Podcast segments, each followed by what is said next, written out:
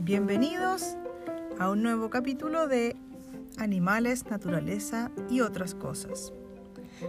El día de hoy vamos a hablar sobre una especie que vive en las profundidades. ¿Cuál sería esa, esa especie, señor experto? El cangrejo yeti. Cangrejo yeti. Sí, cangrejo yeti. Ese es su nombre. Cuéntenos el cangrejo yeti. Eh, me imagino que es similar a un cangrejo de mar.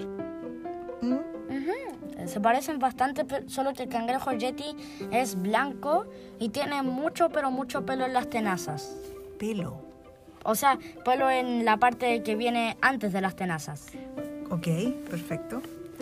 Y mm, al igual que el cangrejo de mar, el cangrejo yeti, me imagino que eh, camina o corre lateralmente, ¿sí? ¿Y por qué se llama yeti? Porque tiene el pelo blanco y es blanco. Ah, porque similar a un yeti. Bueno, y el, tiene el cuerpo cubierto de igual manera con un caparazón, Sí. ¿ya?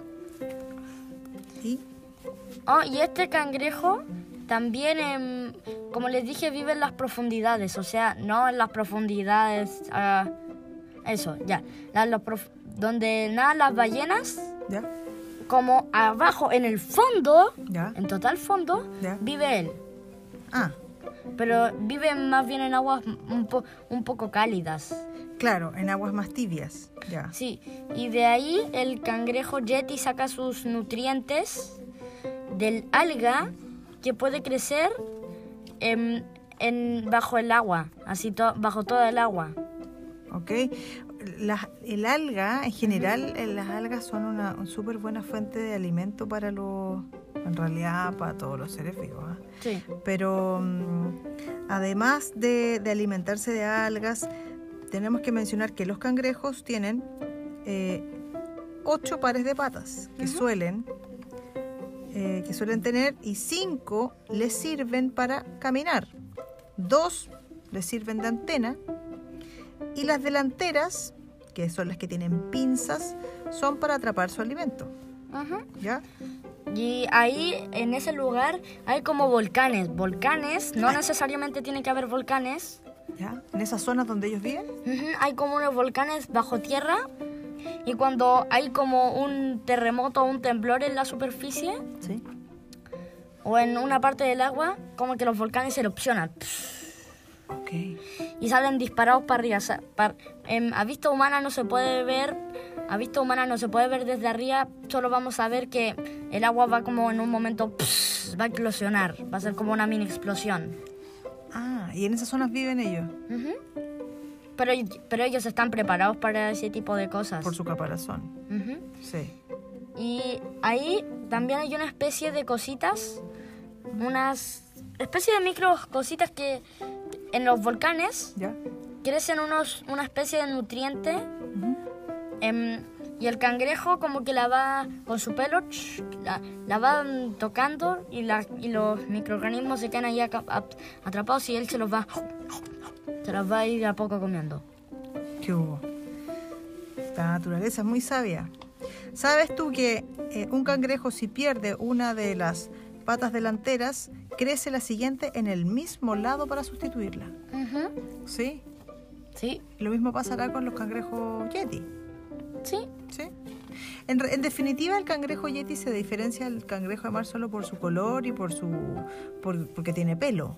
No, por no. eso no, porque el cangrejo normal no puede resistir, se haría, se convertiría en una sopa ahí. Ah, Vive más bien en unas aguas un poco más frías. ok. Porque y el cangrejo yeti Se con- en es donde, capaz de vivir en, en estas otras zonas. en, en el, pero en lo- pero si el cangrejo de mar viviera en el lugar del cangrejo yeti, Ajá. en en 10 segundos ya estaría hecho una sopa. De calor. Sí. Y lo mismo pasaría con un ser humano si no estuviera en incluso en un submarino. La presión del agua lo va haciendo como que el submarino lo va achicando, achicando, achicando, achicando, como que lo Claro. va... Lo comprime, lo comprime, Y, exacto. y entonces después la persona queda ahí y después Sí, claro. Mejor ni contemos lo que le pasa a la persona, pero se entiende que, en definitiva, el cangrejo está preparado para vivir eh, bajo eh, superficie, o sea, bajo profundidades mucho mayores que el cangrejo de mar. El cangrejo de mar solo se acerca como hasta la hasta la parte como que no llega hasta el talón. Como hasta ahí se acerca. Claro, por eso es tan fácil verlo en la playa. Sí. Pero el cangrejo yeti se puede meter hasta hasta no sé, hasta ni siquiera hasta ni siquiera donde un ser humano puede pisar.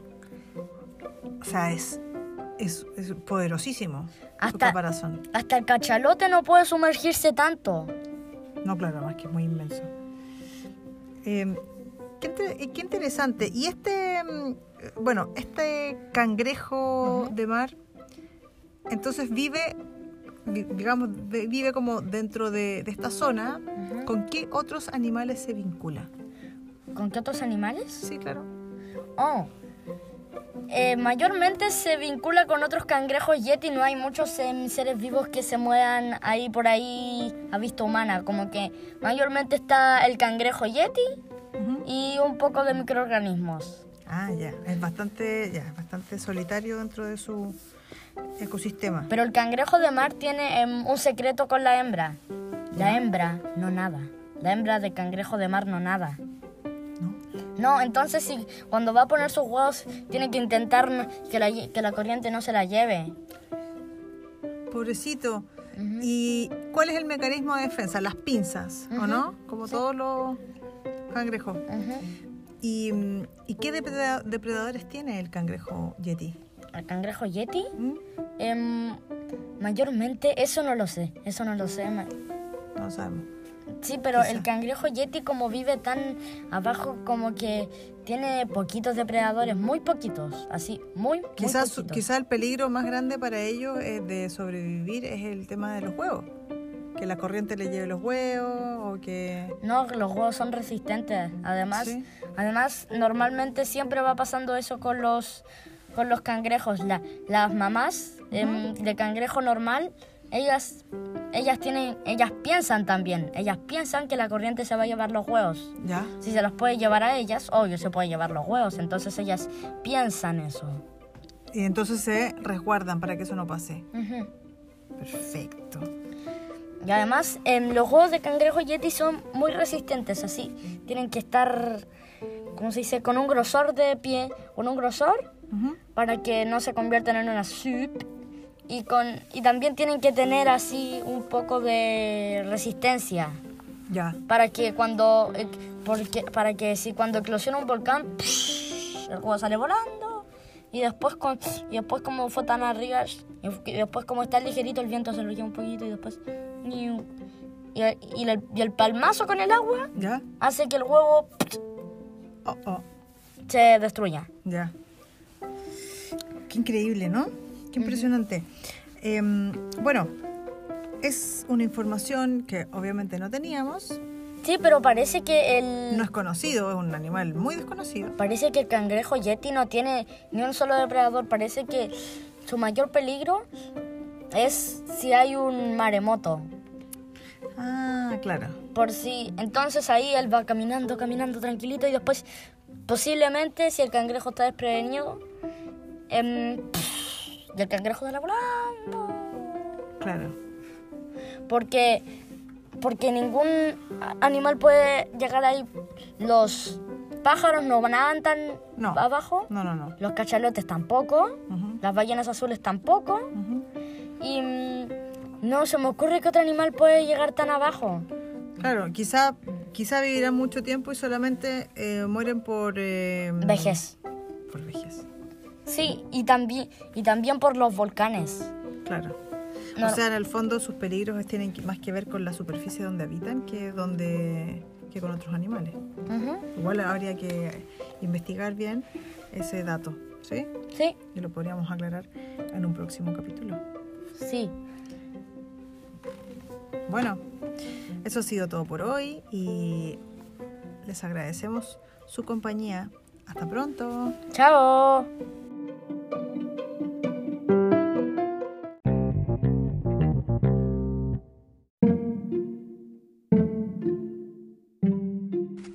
Hola, como en cada episodio estamos con nuestro queridísimo doctor Koala y nos va a hablar de un eh, animal, de un pez, un pez, digámoslo. que se llama el pez globo. Cuéntenos sobre el pez globo, ¿qué es lo que nos quiere decir? Información valiosísima. Que el pez globo es muy redondo ¿Ya? y que tiene pinchos para protegerse de los depredadores. Tiene pinchos. Sí, el pez globo, además, digamos que es un pez que vive en los mares tropicales. Sí, ¿sí? Eh, algunos de ellos pueden vivir en agua dulce, pero em, algunas especies son venenosas y otras se pueden comer, pero algunas son venenosas. sí. Y, y para que el pez globo se infle, para que, para que los depredadores, para que los depredadores no lo coman, es abriendo la boca bajo el agua y se infla y luego se la. Es como que aguanta la respiración y ¡oh! como un globo Y luego se infla. y se infla. Y Y sé lo que es que el pez, que cuando el pez globo no, ya no puede resistir más, sí. la bota. Ah, ¿tú crees que aguanta la respiración? Sí, Ok, pero los peces tienen branquias. ¿Será similar a todos los peces? Sí. sí, Ok. Bueno, y también digamos que se alimenta de... mm, que, bueno, tiene diferentes formas eh, su, su boquita y la usa como... Tiene una forma como de, como de pico de pájaro y que usa para alimentarse de corales y, ani- y animales de caparazón duro, como un cangrejito. o como una tortuga. Uy, uy, uy, pobres tortuguitas. Las tortuguitas tienen, tienen el caparazón más duro que un cangrejo. Sí, muy durísimo, sí. ¿Cierto? Y la boca de un pez globo es demasiado duro. Sí, sí, claro. Como, como, como, Como que se vuelve loco el doctor cuando lo explica. ¿sí? Sí. Y como, como, Ay, no lo puedo como, como la parte de, como la parte de afuera del tiranosaurio Rex, Ah. su piel es dura. Ah, es durísima, sí. Bueno, también es eh, la caparazón de las tortugas es para protegerse, ¿cierto? Ujú. Por eso es tan dura. Ujú. Se puede meter adentro de la caparazón y no les pasa nada y nadie las puede mordisquear y ahí siguen. Y por eso viven tanto tiempo. Porque se meten adentro y... mm, leru, leru, leru. No me hace nada, ¿sí? Sí, y luego como rompen el caparazón. ¿Quién lo rompe? El dinosaurio Rex rompe el caparazón de la tortuga o del o del o del caracol. Ya. Sí, claro, pero esos ya son animales de otras eras, ¿cierto? Sí. Nosotros hablamos ahora del pez globo, que es un pececito que vive en los mares tropicales. En Chile no lo tenemos. Algunos se pueden comer, otros no. Y se convierte en globo para protegerse de sus depredadores. Cuando se siente amenazado, ¡um! se infla y es como un globo. Sí. Bueno, Porque los Sí. globos normales Sí. no se protegen. no, porque son uno los infla, ¿cierto? Y sirven para los cumpleaños ¿Sí? y para Y, las fiestas. y los peces no se pueden alimentar. Pero el pez globo sí. Sí, Porque es un animal muy protegedor.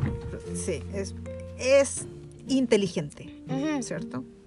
Nos gusta mucho eso, saber cómo se protegen los animales y un mensaje es que nosotros también tenemos que protegerlo. Así que ahora que la gente está usando mascarillas, este es un mensaje, las mascarillas no se botan en la playa. Porque hemos visto mascarillas en la playa, digámoslo, hay que decirlo. Hemos visto mascarillas en la arena. ¿Qué pasa con eso? Esas mascarillas van a dar adentro del mar. Luego viene un pez que no sabe lo que es y se la puede comer y las tortuguitas o lo que sea Incluso las aves que se lanzan a, cazar sus pececitos también se pueden eh, enredar con esta con los elásticos de las mascarillas. No es, no es, no es mentira porque eso lo hemos visto últimamente en las playas de Chile. Y nunca, y nunca hay que tirar las mascarillas en la calle. Tampoco. Las mascarillas van en la basura y nunca en la calle y nunca tampoco, ¿cierto? En, La playa. en la playa. Eso no se hace. Ok amigos, nos vemos en un próximo episodio de Frío animales. Adiós. Adiós.